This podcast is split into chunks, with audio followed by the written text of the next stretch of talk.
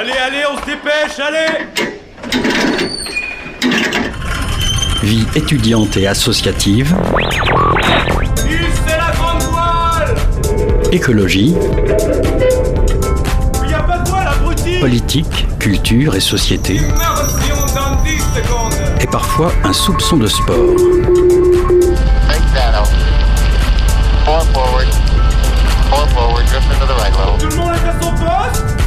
Du lundi au jeudi, 18h-19h, le sous-marin, la quasi quotidienne d'infos de Radio Campus Angers. Il est 18h02, bonsoir et bienvenue dans le Sous-Marin, votre émission d'actualité sur les ondes de Radio Campus Angers. Au programme ce soir, à l'occasion du Dry January, on reçoit Auguste Charrier, président de l'association Entraide, pour parler du mois sans alcool.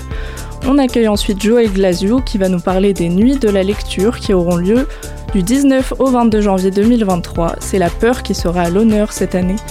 Comme tous les lundis, nous terminerons l'émission sur la douce chronique d'Hermine. Vous êtes bien dans le sous-marin, on est ensemble pour une heure ce soir.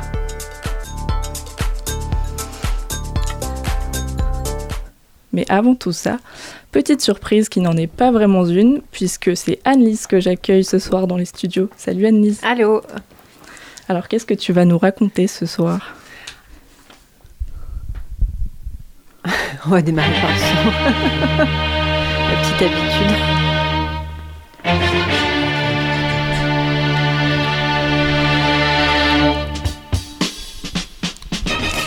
Alors, eh bien, aujourd'hui, Mathilde, je vous propose un petit retour en arrière, pas très loin, la semaine dernière, dans cette même émission, souvenez-vous.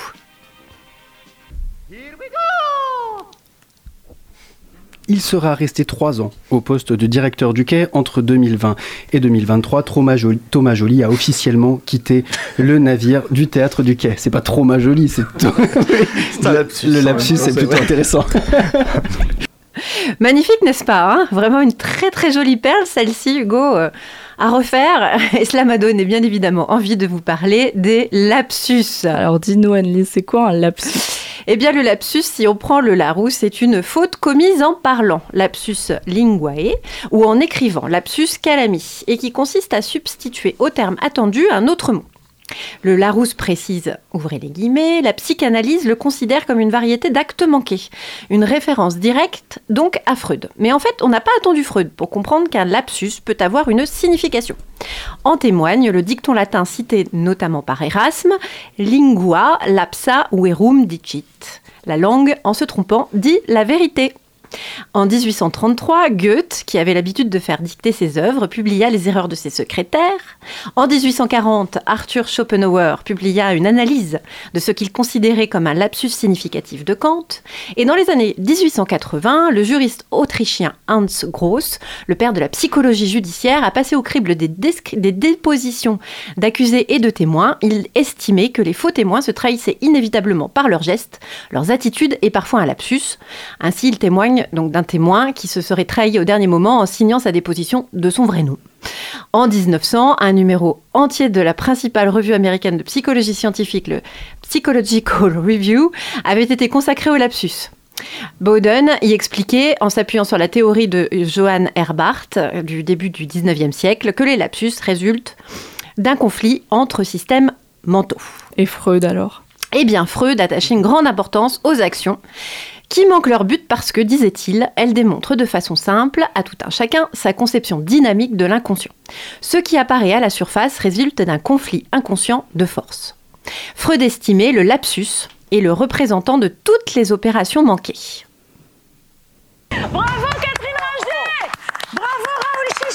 Chicha, pardon Noëlla Solo Tis Rodriguez Nicolas Romain Gaillard Oh pardon Bon, on en a beaucoup, bien évidemment, des lapsus. Celui-ci, je vous, voilà, une petite euh, spéciale dédicace, c'est à vous, j'aime beaucoup. Mais la plupart des actes manqués s'expliquent par des automatismes, un manque d'attention et de ressemblance de sens ou de son. Un exemple qu'on connaît tous, en janvier, par exemple, d'écrire l'année précédente en faisant un chèque. Tiens, un exemple perso de lapsus que j'ai vraiment vécu et qui m'a marqué. J'étais toute jeune, en rendez-vous commercial, une vingtaine d'années. J'explique au chef d'entreprise en face de moi que le développement de mon activité se ferait principalement par le bouche à bouche, bien évidemment. Imaginez mon embarras, je voulais dire bouche à oreille, bien évidemment, tout le monde l'a compris, hein, n'est-ce pas, évidemment. Je parlais encore plus vite à l'époque. Les deux expressions se sont bien évidemment mélangées dans mon cerveau et seul un esprit tordu pourrait y voir le symptôme d'un quelconque, une quelconque fixette sur ma sexualité, d'accord? Est-ce qu'il existe une autre explication au lapsus? Oui, une autre catégorie de lapsus s'explique par un mécanisme qu'on peut appeler le refoulement. Alors il s'agit de ce que les psychologues appellent l'effet ours blanc ou le processus ironique du contrôle mental mis en évidence par les expériences de Daniel Wegner, professeur de l'Université de Virginie sur la, protection, sur la, production d'idées obsédantes. Wegner a demandé à des étudiants d'énoncer pendant quelques minutes toutes les idées qui leur passaient par la tête. Au moment de démarrer l'expérience, il a proposé de s'imaginer un ours blanc, puis de s'efforcer de ne plus penser à cette image de départ. Résultat, eh bien les étudiants ne peuvent s'empêcher de penser à l'ours blanc. Par contre, si la consigne est d'énoncer les idées qui passent par la tête en commençant par un ours blanc, eh bien cette idée, cette première idée, réapparaît beaucoup moins, voire pas du tout.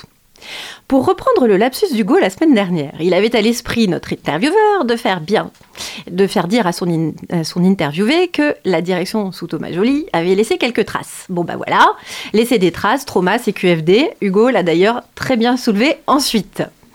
D'autres expériences de ce type ont mis en évidence que la volonté consciente de ne pas penser ou d'énoncer une idée s'accompagne automatiquement de la vérification de l'efficacité du contrôle et donc du maintien d'une partie de l'attention sur ce qui est justement à éviter. Un relâchement du contrôle et pof, alors on énonce l'idée. C'est ici que je le résume. Erreur et lapsus, obtus et confus, de cette peur préconçue, lapsus me consument. Erreur et lapsus, obtus et confus, de cette peur préconçue, mes lapsus me consument. Yao, un artiste canadien que je vous invite à aller regarder et surtout écouter. Et donc, euh, même s'ils sont souvent très drôles, je vous propose d'être à l'écoute de vos lapsus et de vos actes manqués. Mais que disent-ils donc de vous? Et puis surtout, participez à l'interprétation de vos lapsus. Ce sont les vôtres. Qui d'autre que vous-même pour les comprendre vraiment? Eh ben, merci beaucoup Annelise pour ta chronique. On se retrouve lundi prochain alors. Exactement, belle semaine Merci à toi aussi.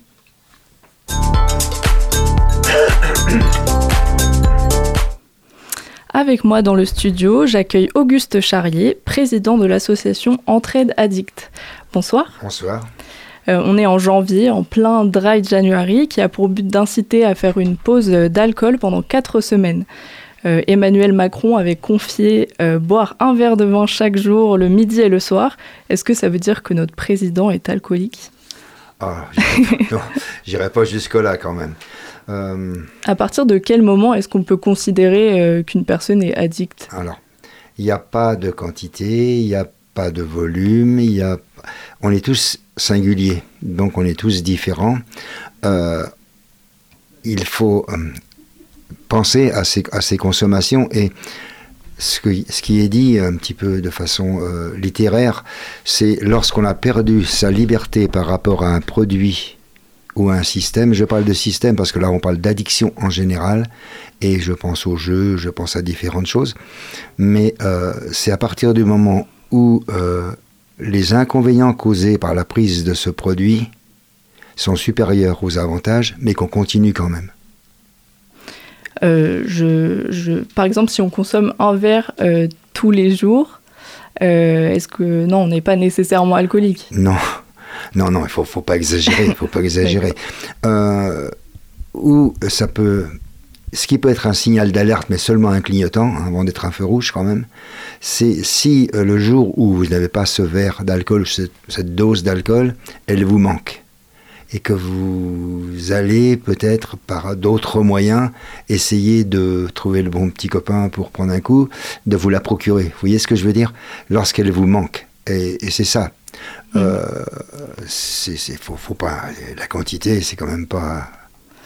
Euh, je, je le rappelle, pour sensibiliser aux, aux abus de la consommation d'alcool, il existe donc le Dry January, qui est euh, le janvier sec en français littéral. C'est une campagne qui a pour but de réguler notre consommation d'alcool par un mois de pause. Est-ce que un mois c'est suffisant pour euh, engager une véritable prise de conscience chez les consommateurs? Oui, oui. Oui, oui, parce que s'il y a un problème addictif, s'il y a problème addictif, au bout de 3-4 jours, vous allez ressentir un manque sévère, un manque sérieux, où euh, la recherche, euh, cette vous, vous dire en termes bien français, mais qu'est-ce que j'ai fait de prendre cette décision de m'arrêter pendant si longtemps hein. Euh, Un mois, c'est c'est long quand même. hein. Donc, ce qui est intéressant dans le mois, si on le fait jusqu'au bout, c'est de mettre son organisme en pause. Euh, on le sait tous, euh, notre, je vais parler très, très terre à terre, euh, notre meilleure usine d'épuration, c'est notre foie pour notre cœur. Donc, si vous arrêtez pendant un mois de prendre toute prise d'alcool sous quelque forme que ce soit, lui, il va trouver un temps de repos. Et ce temps qu'il met à éliminer l'alcool, par contre, il va vous produire de l'énergie. Et c'est le fameux, euh, la fameuse réflexion. Eh ben, hier soir, j'étais euh, sobre et ce matin, j'ai la pêche. Vous voyez, c'est, j'essaie d'expliquer ça.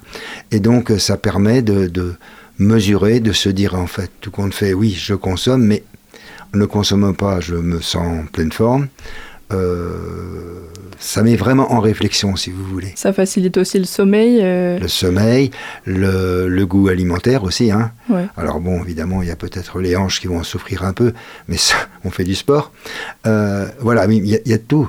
Le sommeil, la récupération, l'humeur, la concentration. Beaucoup la concentration, je pense aux étudiants, hein, en l'occurrence. Euh, rester concentré, l'alcool est néfaste complètement. hein. Plusieurs grandes villes se sont mobilisées euh, cette année et rejoignent le mouvement du Dry January en affirmant à raison euh, la responsabilité des acteurs publics et collectivités locales euh, de s'engager dans ces politiques de santé publique. En tant que premiers acteurs contre les addictions, vous n'obtenez pas d'aide de l'État. Pourtant, ils se mobilisent contre les dangers de la route et du tabac, par exemple. Ouais, là, c'est un vaste débat. hein. Pour le, pour le mois de janvier, il est certain que c'est pour nous qui menons l'action, qui sensibilisons les gens, qui incitons à, à suivre, euh, à suivre ce, modèle, si j'ose dire ainsi. Non, il n'y a aucune aide. Euh, maintenant, euh, on est rentré dans un nouvel ère de financement. Hein, On, va peut-être un peu sortir du sujet là, mais aujourd'hui, euh, on est financé principalement par des actions et il n'y a pas, si vous voulez, euh, factuellement, euh, on ne dépose pas de dossier pour le mois de janvier. Mm. C'est, c'est- c'est- je trouve très bien que ça, ça se- s'est reconduit d'année en année. Parce que, euh, vous savez, les choses, il faut les répéter, il faut les répéter. Et c'est quelque chose qui va rentrer dans les mœurs. Et je trouve ça vraiment très bien. Est-ce que, est que vous trouvez que l'État français, euh, pas forcément euh, celui depuis ce mandat, mais aussi euh, récemment, on va dire, euh, prend pas au sérieux ce problème de l'alcoolémie et parce que c'est aussi un fait social, l'alcoolisme? Ouais. Alors, bon, je vous dis, comme je l'ai dit précédemment, c'est un vaste débat. Mais il est certain que on en parle beaucoup. Ça fait énormément de casse. Ça coûte des fortunes Mm. et ça crée des malheurs. L'addition, elle est lourde quand même. hein. Et euh, il est vrai, alors pour, pour revenir à, à votre question, que les pouvoirs publics, euh, comment je dirais, n'aident pas à la hauteur du besoin réel. Oui, parce que si ça, ça repose sur des associations, c'est pas, c'est pas un système qui est simple. Parce que d'accord, les associations, il y a plein de bonne volonté, il y a plein de compétences, etc. mais ça, ça a quand même des limites euh, de visibilité, etc. Ça, c'est limite. euh, pour, être, pour être dans le monde addictif d'aujourd'hui, moi, je viens de- du siècle dernier. à bien parler dans le micro, excusez-moi. Je viens du, je viens du siècle dernier. Euh, pour être opérant, opérationnel, aidant, utile aujourd'hui, il faut se former. Hmm. Se former, ça coûte de l'argent. On a besoin d'argent pour le faire. On ne peut pas être aujourd'hui aidant, accompagnant avec son histoire personnelle. Ce n'est pas suffisant. Hmm. Ce n'est pas suffisant. Il faut- on, on a besoin de, de- de moyens. De- on, a, on a besoin de vraiment d'être aidé financièrement. Euh, Alors, certes, il y a plus euh, de morts dues au tabac, c'est peut-être pour ça euh, qu'il y, a- qu'il y a un manque d'aide de l'État, mais ça correspond donc le tabac à peu près à 79 000 morts par an. Et malgré tout, on peut pas, on, oui, on peut pas fermer les yeux sur les problèmes liés à l'alcool qui sont quand même énormes. Euh, surtout, enfin, on sait qu'au niveau mondial, l'alcool est considéré comme le troisième facteur de risque de morbidité et à, et- et à l'origine aussi de 49 000 décès par an, ce qui est Alors, Considérable. euh, On va, on va pas jouer sur les chiffres parce qu'ils sont quand même pas très gais. hein. C'est c'est des chiffres un peu morbides, comme vous dites, donc on va pas, on va pas trop s'aligner là-dessus. Mais il est certain que euh, l'alcool et le tabac, qui sont souvent liés d'ailleurs, hein, qui sont souvent liés, ça fait quand même euh, 130, 140 000 morts par, par an. Vous vous rendez compte Mais c'est colossal. Comment, comment est-ce qu'on fait pour sensibiliser à ces problématiques quand on sait que la consommation d'alcool et de tabac, comme vous dites, est liée directement à la fête euh, à- Comment vous faites par exemple à Entraide pour euh, lutter contre les addictions? Comment euh, confronter les usagers? Entraide addict, lorsque lorsqu'on est en, en action d'intervention, de, de prévention, pardon, on essaie de d'être assez euh, ludique, le mot, le mot est un peu déplacé, mais d'être assez léger quand même pour faire passer le message. Le, le- le message, pas d'interdire de boire de l'alcool. C'est pas du tout ça, parce que on sait très bien, c'est festif, c'est relationnel, c'est convivial. Enfin bon, on- on- hein, c'est l'abus d'alcool qui est dangereux. Et euh, par exemple, dans une soirée, euh, il est fort intéressant d'offrir le choix. Alcool, vous ne l'éviterez pas de toute façon. Et si vous ne l'avez pas là, il va être dans le coffre de la voiture ou dans le sac à dos. Donc euh, autant l'avoir euh, ouvertement, mais aussi parallèlement, proposer des choses qui sont très agréables aujourd'hui parce qu'on peut faire un tas de cocktails euh, sans alcool qui sont très bons. Et proposer le, le change, quoi. Il y, a- y quand même une culture dans la fête de euh, se, se mettre une caisse. Enfin, c'est des expressions qu'il y en a, il y en, oui. il y en a beaucoup. Euh, je sais pas si c'est des, des pratiques qui vont induire forcément une, une addiction parce que c'est. Euh, quoi que ça peut être très récurrent, mais c'est quand même euh, des, des prises spontanées d'alcool en quantité. Ça, ça joue aussi dans, dans le discours de bon, l'alcool c'est cool quoi. Oui. Alors, dans ce Je pense à nos, nos collègues en médecine, en Ah. ingé, qui se mettent des grosses murges tous les week-ends. et on va pas citer de catégorie parce que là, Pardon, pardon. hein, tout le monde se met un peu une mine quand même. Faut, hein, bon, Non, faut, faut pas exagérer. mais euh, je sais bien que vous avez m'avez coupé un peu le sifflet. Euh, je, je voulais dire que, euh, comme vous le dites, hein, ce- avoir, avoir une, un- une soirée un peu délicate et un peu difficile, avec surtout le lendemain difficile d'ailleurs, euh, c'est pas, c'est pas une condu- on se conduit pas directement à l'addiction.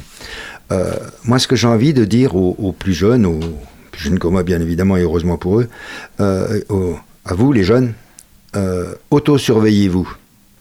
Faites la fête, de toute façon, c'est de votre âge, et il faut que tout âge se passe, n'est-ce pas? Mais auto-surveillez-vous, c'est-à-dire de, de regarder dans vos conduites, sur un certain laps de temps, si euh, vous n'êtes pas comme l'inflation, hein, que vous montez Mhm. régulièrement en- en consommation. C'est ça qui est dangereux. Si c'est euh, voilà des accidents de parcours, bon, je vais pas vous encourager, hein, mais ça fait partie de la vie. Euh, si c'est une des conduites quelquefois qui peuvent être moindres, qui vont même pas aller jusqu'à jusqu'à s'exploser, mais qui vont être constantes et régulières, Mm. et que vous allez rechercher dans le produit un stimulant pour faire quelque chose. C'est ça, ça le problème de l'addiction, c'est qu'on se sert d'un produit pour faire quelque chose. On se sert d'un produit comme un médicament. Parce qu'il vous est utile à un moment donné de votre vie et euh, vous ne pouvez plus vous en détacher. Vous parliez des, cocktails euh, sans alcool. Euh, Il y a certains producteurs qui ont commercialisé les boissons sans alcool, des bières et vins zéro degré. Ça pourrait être un premier pas ou ça crée juste euh, une frustration au contraire? Alors, pour quelqu'un qui est hyper bien portant, euh, qui a la route à prendre, qui a, qui a voilà, des choses à faire, ou qui ne veut pas s'alcooliser tout simplement, prendre, consommer une ou deux bières sans alcool, c'est bien, puisqu'il a le, ça a le même goût, ça a la même couleur, ça a le même bruit quand on le verse dans le verre, enfin bon, c'est identique. Donc, il est comme les potes.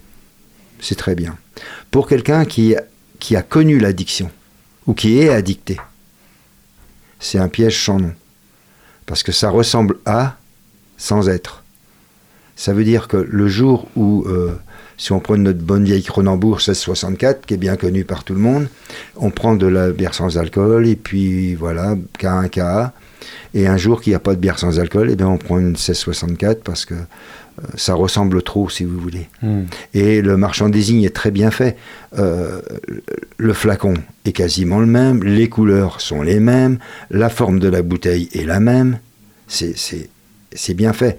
Quant au vin sans alcool, euh, je n'irai pas trop loin parce que je je connais pas, je, puis j'oserais jamais en boire.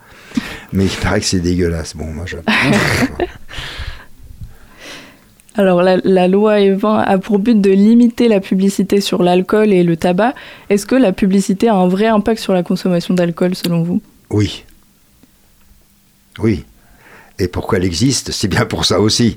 Euh, vous avez peut-être vu, euh, peut-être que vous êtes footballeuse ou vous suivez le football, mais qui, Mm. qui n'a pas suivi les demi-finales ou les finales C'est vrai. Euh, Il y avait sur le, en plus quand même dans le pays où ça se déroulait, c'est pas banal, euh, un gros gros fabricant européen de bière n'a pas pu mettre son nom parce que c'est interdit, mais il avait mis exactement le même, même flacon, exactement son logo, ses couleurs, enfin bon, euh, quand vous le voyez, ça parle quoi. Hmm.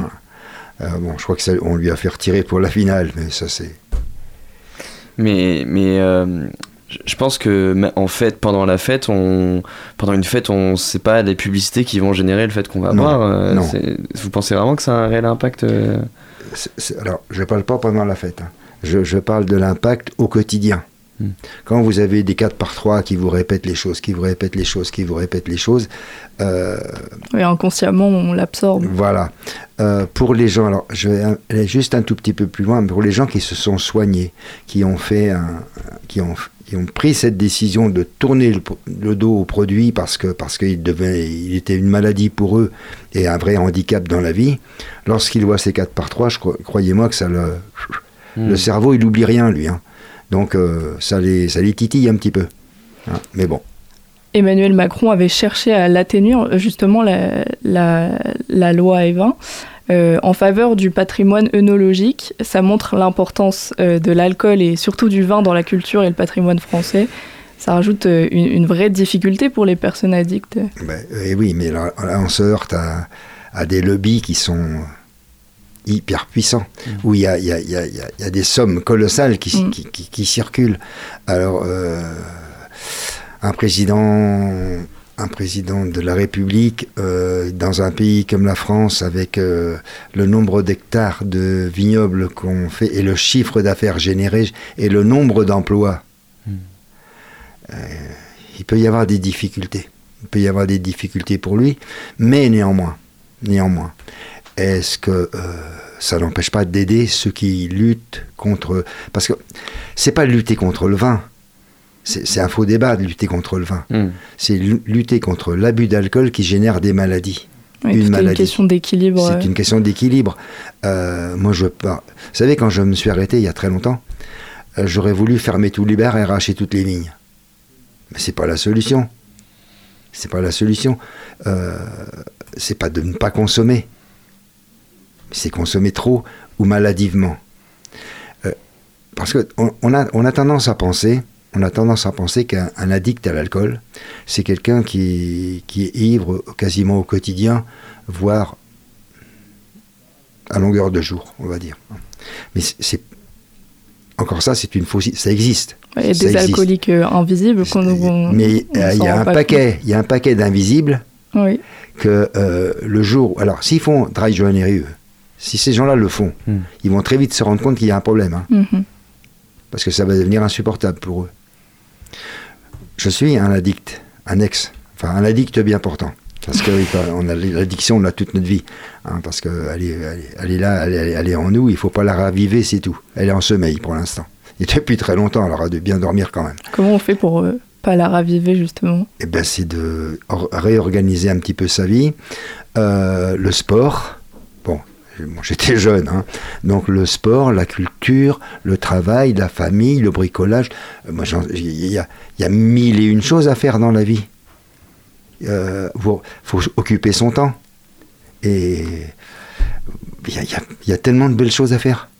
Écouter des chroniqueuses, il y a, y y plein de choses. Écoutez- Écoutez Radio Campus. Écoutez Radio Campus. Il y, a, il y a- il y a plein de choses à faire qui sont hyper, inté- hyper intéressantes. Mais voilà le genre, le, voilà le genre de choses, par exemple. Lorsqu'on a dicté, ben, on s'en tamponne complètement. On s'en moque. Hmm. Le principal, c'est qu'on a notre produit. Tout tourne autour du produit. Et après, il faut que ça tourne autour de plein d'autres choses. Et moi, je me suis découvert des passions, des activités euh, que je, jamais j'aurais pensé. J'étais un fils, or- un fils, un fils unique or- très orgueilleux, très, indu- très imbu de ma personne. Regardez-moi passer, et Le cliché du fils unique finalement. un, un petit peu, ouais, quand même. Et, et quelques années plus tard, quand j'ai bien morphé par rapport à l'addiction, eh bien, je, j'aide et j'accompagne depuis, depuis plus de 40 ans, ce que j'aurais jamais pensé faire. Et je rencontre des gens formidables. Je- je- mais la preuve ce soir. hein. la preuve autour de cette table. Bon, ou dans les studios. Eh ben, oui, c'est- il y a plein de choses à faire sans l'alcool. Eh ben, merci beaucoup Auguste Charrier d'être venu dans le studio de Radio Campus. Merci beaucoup. Merci.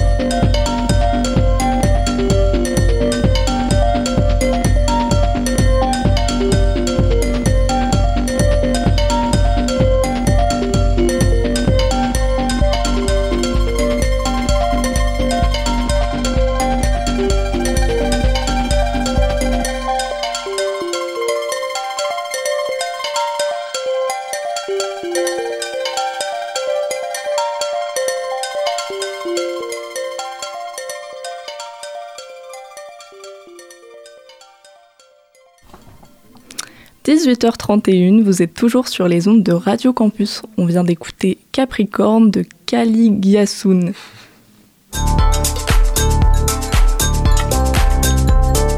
Avec moi dans le studio, Augustin. Salut Augustin. Salut Mathilde. Ce soir, tu accueilles Joël Glasio pour nous parler des nuits de la lecture qui auront lieu, je le rappelle, du 19 au 22 janvier sur le thème de la peur. Effectivement, des, des nuits de la culture organisées par l'associ- l'association EGLA. Euh, bonsoir Joël Glasio. Bonsoir. Vous êtes professeur de littérature, spécialiste du genre de la nouvelle et vous avez écrit plusieurs livres, plusieurs recueils de nouvelles. Quand on pense à la peur, on pense au cinéma qui combine différents effets, euh, l'image, euh, le montage, la musique. La littérature, elle, elle dispose de, de beaucoup moins d'artifices et, et d'effets. Oui, mais cela multiplie, je dirais, le travail d'imagination. Et je pense que enfin, tout le monde a fait cette expérience, c'est qu'un lorsqu'on a vu un film euh, tiré, adapté d'un livre, on est en général déçu. Parce qu'on s'était imaginé forcément autre chose. hein. Voilà. Et donc, quand on parle notamment de d'ouvrages euh, de fantastiques, euh, je dirais que c'est encore plus fort. Hein, De- euh, de- le, ces- le ces texte, auteurs-là. le texte est plus fort que l'image. Et c'est bon. Et pour, et pour faire se ressentir ce, ce genre d'émotion, l'auteur il doit vraiment jouer sur l'imaginaire et sur ce qu'on va imaginer, sur ce qu'on voit pas, sur ce qui est dehors, euh, Tout dans l'angle. Tout à fait. Et donc, il doit rentrer dans- aussi dans les détails. Alors, avec ce paradoxe parfois, c'est-à-dire qu'il faut rentrer dans les tout petits détails pour que ça fasse vrai. Même lorsque l'on est dans la pure fiction, notamment dans les ouvrages de science-fiction ou de fantastique, etc. Oui, parce que le, le- le réalisme intrinsèque euh, amène aussi euh, l'horreur de ce, que, ce, qui est, Voilà. ce, que, ce dont. Euh, euh, historiquement, ça commence, enfin, ce- euh, pour la littérature, ça commence avec Edgar Poe dans les années 1840. hein, et euh, bon, ça sera repris en France après par Maupassant. Je- on fera une lecture de Maupassant, d'ailleurs, c'est inévitable hein, sur un tel sujet. Et puis, je pense qu'en cours de route, et on trouve ça même déjà dans Maupassant, qui, qui donne dans le là, par exemple, beaucoup, beaucoup de détails précis, quasiment scientifiques. hein, euh, et on aboutira quelques années plus tard à- au roman d'anticipation avec les Jules Verne, puis la science-fiction, etc., où il faudra donner de plus en plus de détails, de être de plus en plus précis. hein, euh, Alors qu'à l'époque, Maupassant était moqué euh, avec ses chiffres, avec ses. ses, euh, Et vous venez de le dire, une partie du travail des auteurs et des autrices euh, qui veulent nous faire peur, c'est de jouer avec nos sens, de, de jouer avec l'odorat, de faire des descriptions adaptées. Tout à fait. Et alors, les, les cinq sens sont en général présents, enfin, peut-être pas les cinq, mais on va dire 3 sur 5 la plupart du temps dans tous les textes euh, de cette nature. Euh, on peut, j'aimerais bien qu'on en parle aussi du genre du fantastique. Vous, vous avez commencé un peu à en parler. Euh, alors dites-moi si je me trompe. C'est pas un genre, c'est ça? Ah si, ah, si tout à fait. Euh, Qui, euh, qui donc se caractérise par un, un récit se déroulant dans un univers très proche du nôtre. euh, dans lequel apparaissent des phénomènes étranges, des personnages bizarres, etc., qui brouillent le rapport des personnages avec leur rationalité et leur réalité. Est-ce que c'est une description qui vous Tout à fait, c'est l'irruption de, de d'un détail, d'un événement, d'une chose inattendue hein, euh, dans le monde réel, euh, et d'un seul coup, ça bascule. Je, je prendrais volontiers une, une métaphore, une image. Euh, c'est celle du sablier. Euh, mettons que le sable dans le haut du sablier, c'est le réel qui va s'écouler à un moment donné. Il y a juste un tout petit point de passage, et c'est là que ça se passe. C'est-à-dire qu'un bon euh, auteur euh, fantastique de livre ou de cinéma, peu importe, hein, va faire tourner euh, très rapidement. Hein, le, le réel va s'écouler euh, dans, dans- dans un autre monde. On va avoir un point de passage. Le point de passage, il peut être très petit. hein. Je ne sais pas. Vous pouvez Le terrier dans euh, Alice au pays des merveilles. Exactement, Enfin, c'est je voilà, ça, caricature, ça peut être euh, localisé, hein, euh, ça peut être le, le- le passe-muraille. On voit très bien que dans le passe-muraille, ou dans une nouvelle que je lirai vendredi d'ailleurs, euh, une nouvelle d'Apollinaire, hein, euh, c'est le mur qui est le passage entre euh, un monde et un autre monde. hein, euh, et là, ça passe. Et tout l'art de l'auteur ou du réalisateur, c'est de faire tourner sensiblement ou de plus en plus vite Hein, le- les deux parties de sablier, on les inverse. Et à ce moment-là, le, spectateur ou le lecteur ne sait plus très bien où il est. Et c'est là que commence la peur qui, va, et, c'est le moteur même du fantastique. Et c'est vrai que ce, ce point de, de passage, on Mhm. va d'un coup vers ce monde fantastique, c'est, euh, ça, a des, ça a des imageries très fortes. Je pense à la voix 9 3 quarts dans Harry Potter, euh, je pense à Voilà. l'armoire dans le monde de Narnia. C'est, voilà, le côté porte et d'un coup, bienvenue dans un monde où c'est plus les mêmes règles. euh. Euh, dans, en li- Pardon, excusez-moi, vous vouliez dire Ah. Non, chose alors, mais euh, les exemples sont très nombreux. Alors évidemment, là, euh, moi, on m'a demandé de faire des choix et on s'est limité à de la littérature et surtout de la littérature du 19e siècle. Il faudrait rentrer dans le détail pour savoir les, les raisons, là, mais ouais, parce que parce qu'il y a, il y a des droits d'auteur à payer si on prend des auteurs contemporains, au passage. hein, ça, c'est hein, c'est c'est le petit Ça fait détail partie du jeu. Ça fait partie du jeu, mais euh, je pense que ce sont les grands, les grands classiques. hein, euh, Et puis pour comprendre aussi comment euh, c'est quoi euh, ce dont ce dont c'est basé les auteurs qu'on lit actuellement, bah, c'est bien de lire des auteurs qui ont, bah, comme Poe qui ont été fondateurs dans ce genre de de, de- de Oui. genre. Oui, c'est-à-dire que je pense que derrière, enfin, une, une petite expérience de, de, séance de lecture et de rencontre avec le public et les auteurs. Euh, il faut peut-être euh, montrer et lire des choses qu'on n'a pas forcément l'habitude d'entendre. Aujourd'hui, euh, je pense qu'on pourrait penser à Harry Potter, à Stephen King et à beaucoup d'autres. hein. Ils ont des ancêtres. Ils ont... Et donc, je pense que c'est toujours intéressant de remonter vers les classiques. Hein, et... Alors, les classiques, je ne sais pas si je donne un petit peu le, le programme de ce qu'on lira euh, vendredi soir, mais euh, donc j'ai déjà on annoncé. On pourra en parler euh, enfin, ou allons-y, allons-y. Je évoquons-le. sais pas. Donc j'ai évoqué déjà Maupassant, incontournable, parce que ce sera un petit peu le, le fil rouge dans la nuit noire, un peu. hein. Edgar Poe. Euh, donc avec une réflexion, là aussi j'ai choisi un texte d'Edgar Poe qui s'appelle le, le- le masque de la mort rouge euh, sur les peurs, parce que de quelle peur on parle aussi? On, peut, on peut parler de peur qu'on a euh, aujourd'hui, les peurs de, peur de la guerre, peur, peur des épidémies. De l'avenir. Peur de l'avenir, oui. Euh, Est-ce qu'on aura une retraite, par exemple Peut-être. Hein, voilà. Donc il y a des peurs, euh, il y a les peurs des enfants, il y a, il y a- etc. Il y a toutes sortes de peurs. Donc là, euh, je pense que et donc c'est une expérience que j'avais faite un petit peu avec les avec les élèves du temps où j'avais des élèves en face de moi euh, sur les épidémies. Il y, a, il y a ce texte, il y a plusieurs textes qui sont très intéressants en littérature.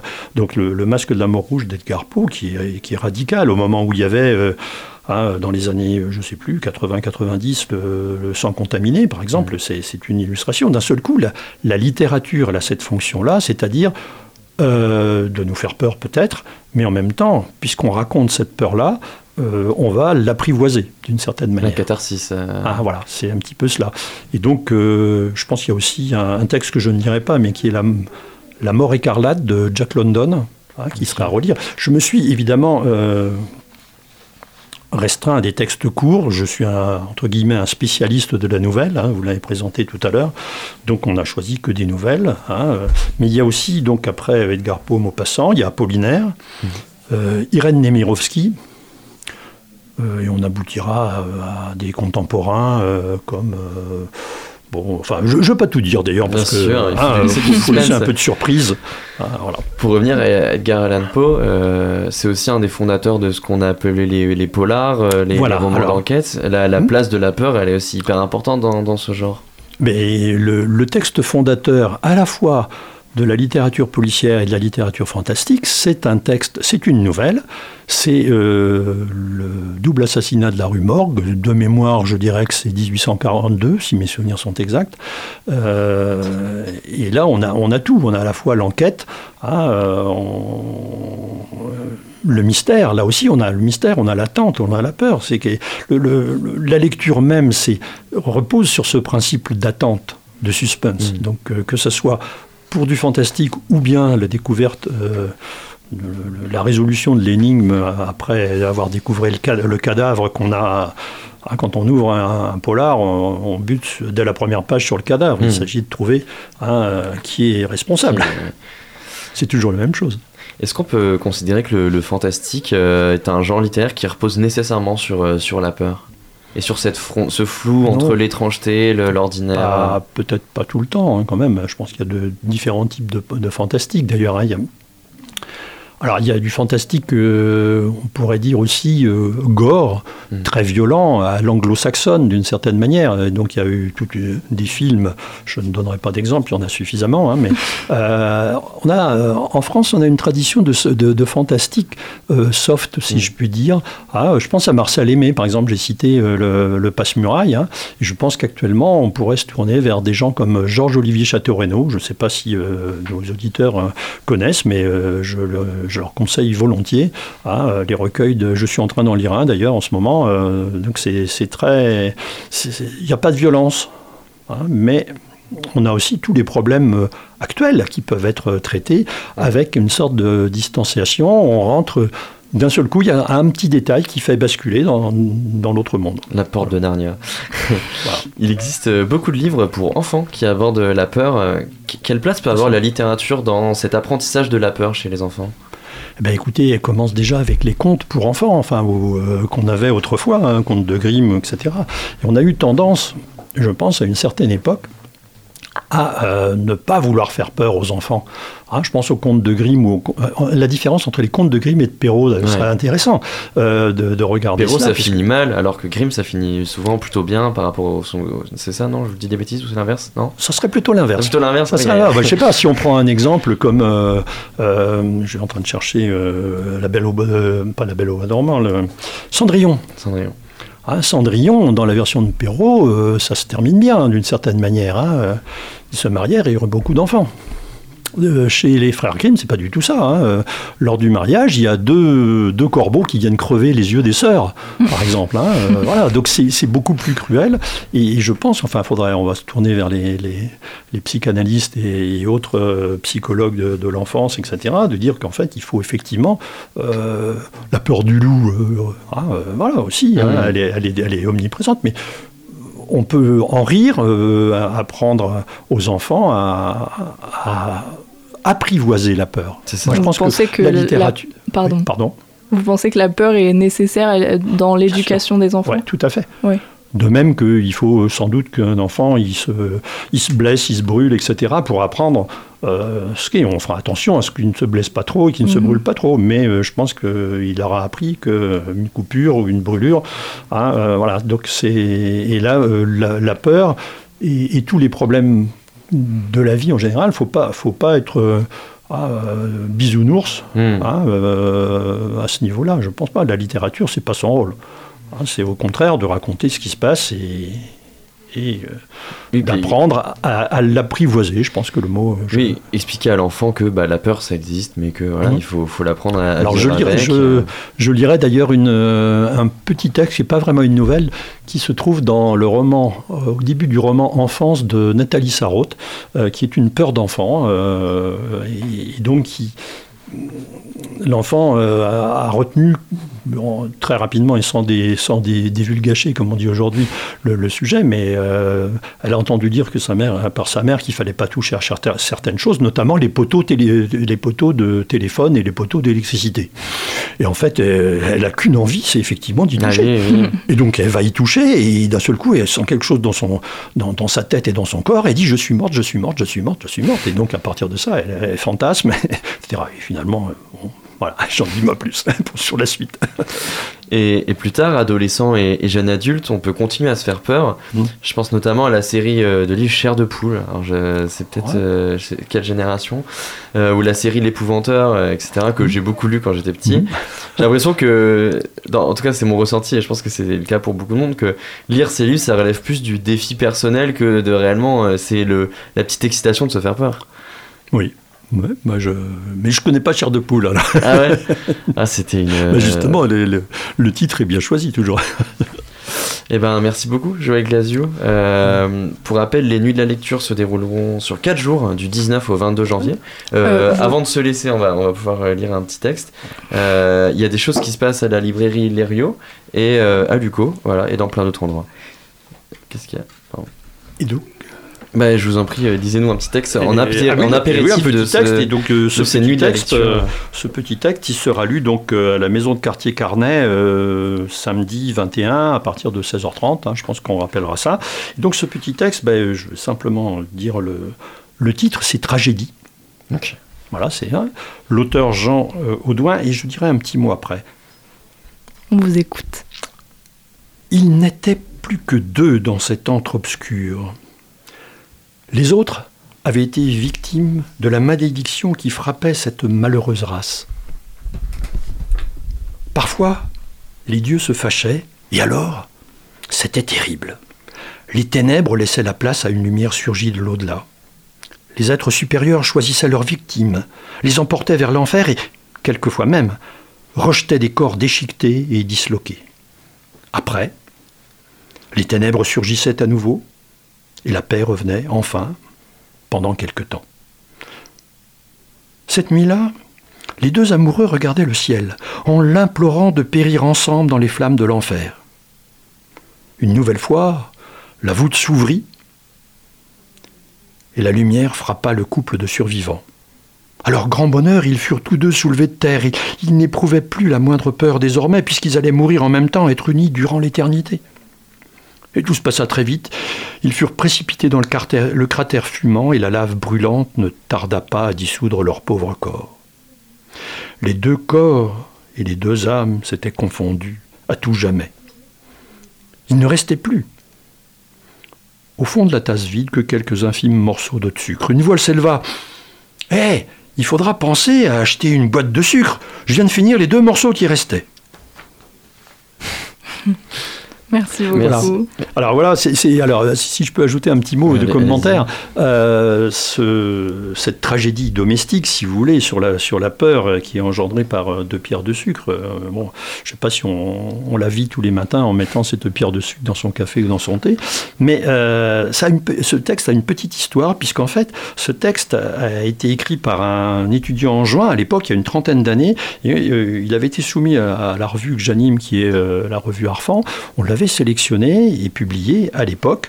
hein, et euh, je crois me souvenir que euh, Jean Douin lui-même l'avait lu lors d'une euh, de la Fureur de Livre, une des premières éditions de la Fureur de Livre, hein, qui était au mois de juin, je crois, à l'époque. hein. Et puis c'est pas tout, parce que il y a deux ou trois ans, j'ai reçu un courrier. je sais pas ce qu'est devenu ce genre, hein, mais j'ai reçu un courrier des éditions Bordas qui euh, demandait à retrouver la trace de ce- cet auteur, Jean Douin, pour publier dans une édition scolaire ce petit texte pour illustrer euh, ce qu'est une nouvelle à chute et une nouvelle fantastique, etc. Euh, on a fait des recherches. De leur côté, moi du mien, on n'a pas trouvé. J'ose espérer que Jean Douin, l'auteur, n'a pas disparu dans une tasse de café. hein, il n'est pas espère que Mais, pas euh, ce qui est intéressant quand même de, de voir, c'est qu'en fait, euh, eh bien, grâce à ça, euh, je dirais, tous les ans maintenant, il y a des jeunes qui peuvent connaître ce texte-là et lui assurer une pérennité. Voilà, pour la petite histoire. C'est une jolie histoire. Et vous le lirez euh, quand, c'est ça Vous aviez Eh bien, ça sera l'introduction, ce sera, je dirais, la lecture apéritive de la soirée vendredi soir, euh, samedi soir. Vous pourrez trouver toutes les informations sur les Nuits de la Culture à Angers sur euh, bah. Tout de suite, petite pause musicale sur le 103 FM.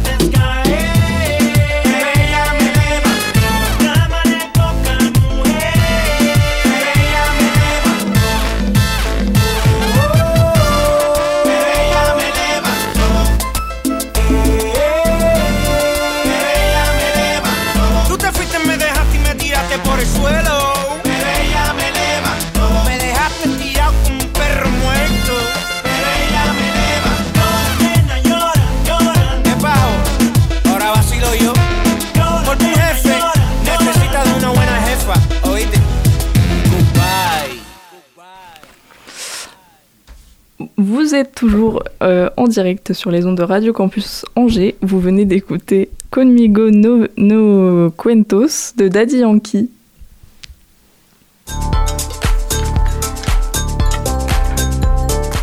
Et aujourd'hui, c'est notre rendez-vous hebdomadaire avec Hermine pour sa chronique. Salut Hermine. Salut Mathilde. Aujourd'hui, tu nous présentes une personne qui ne nous est pas tout à fait étrangère. Il ne faut pas chercher très loin pour la trouver. Bien qu'elle soit de nature discrète, je n'ai qu'à me tourner vers la vitre qui sépare le studio de la régie pour l'apercevoir. Je pourrais même risquer un petit signe de la main tandis que je vous parle. Elle s'appelle Mathilde et tous les lundis, quelques minutes avant 18h, elle prend place dans l'étroite pièce qui fait office de régie. Elle pose ses mains sur ce qui ressemble à un étrange piano, mais qui n'est autre qu'une table de mixage, si je ne me trompe pas. C'est un langage technique qui m'échappe un peu, je dois dire. Et si chaque voix qui vient ici dire, revendiquer, s'émerveiller, s'indigner, expliquer ou réfléchir tout haut dans ce studio trouve ici sa juste tonalité, c'est bien grâce aux mains fines et délicates qui manient agilement les curseurs. Le lundi, ce sont celles de Mathilde, mais il y en a bien d'autres qui œuvrent silencieusement chaque jour. Pour que certaines voix soient entendues, il en faut d'autres qui acceptent de se taire. Mathilde en fait partie. Mais en dehors de la régie, Mathilde fait autre chose, on le sait bien. Elle n'est pas ici tous les jours, mais le souci de justesse et de justice qui l'anime motive sa présence à la radio, je le crois. Lorsqu'elle ne manie pas les niveaux d'entrée, les habillages ou les virgules, lorsqu'elle ne suit pas des yeux le conducteur minutieusement préparé, lorsqu'elle n'est pas à l'affût du signe qui déclenchera le lancement du pad, prêt à diffuser pour les non-initiés, Mathilde travaille au tribunal, un lieu qu'elle aime puisque, tout comme la radio, il mêle des visages éclectiques, des histoires dissemblables et des rôles composites. Les lieux de justice, prisons et tribunaux sont aussi propices aux rencontres inattendues. C'est ce qui a poussé Mathilde à arpenter les laborieuses voies du droit. Aujourd'hui, elle fait partie de ces petites mains qui manient les dossiers et agissent discrètement.